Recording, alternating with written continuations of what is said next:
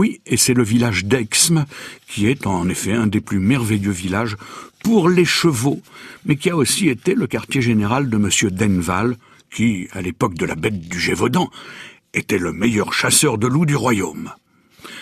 S'agissant des chevaux, l'établissement a été fondé en 1665 à l'initiative de Colbert. Mais il a fallu attendre l'année 1730 avant que ce haras, dessiné par Mansart pour les constructions, et par le nôtre pour ce qui était des avenues et des jardins, oui, il a fallu patienter quasiment jusqu'à la moitié du XVIIIe siècle pour qu'il soit opérationnel. La Révolution, Dieu merci, vous le verrez, n'y a pas été trop nuisible. Enfin, disons que ce ne furent pas des heures de gloire. Hein. Avec Napoléon, avec l'Empire, quand on a eu besoin des meilleurs chevaux qui soient, le haras du pain a connu une véritable résurrection. Napoléon III apprécia beaucoup cet endroit, qui devint le quartier général de l'élevage du pur sang anglais, surtout après que Gladiateur eut remporté le fameux Derby d'Epsom.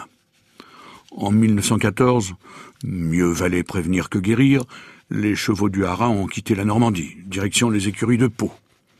En 1944, au moment du débarquement, les pouliches et les étalons ont été à nouveau dispersés, et depuis lors, ben, tout est rentré dans l'ordre. Aujourd'hui, le haras du pain rassemble une centaine d'étalons, pur sang anglais et arabes, trotteurs, cobs ou selles français, qui partent à la saison de monte vers les stations où les éleveurs conduisent les juments.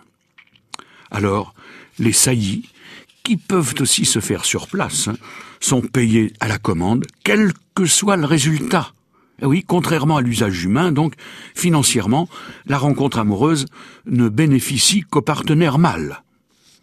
À deux lieues, à l'est du Haras, on trouve le petit bourg de Nonan-le-Pin, où naquit Alphonsine Duplessis, qui, elle, contrairement au jugement, gagnait sa vie à être connue.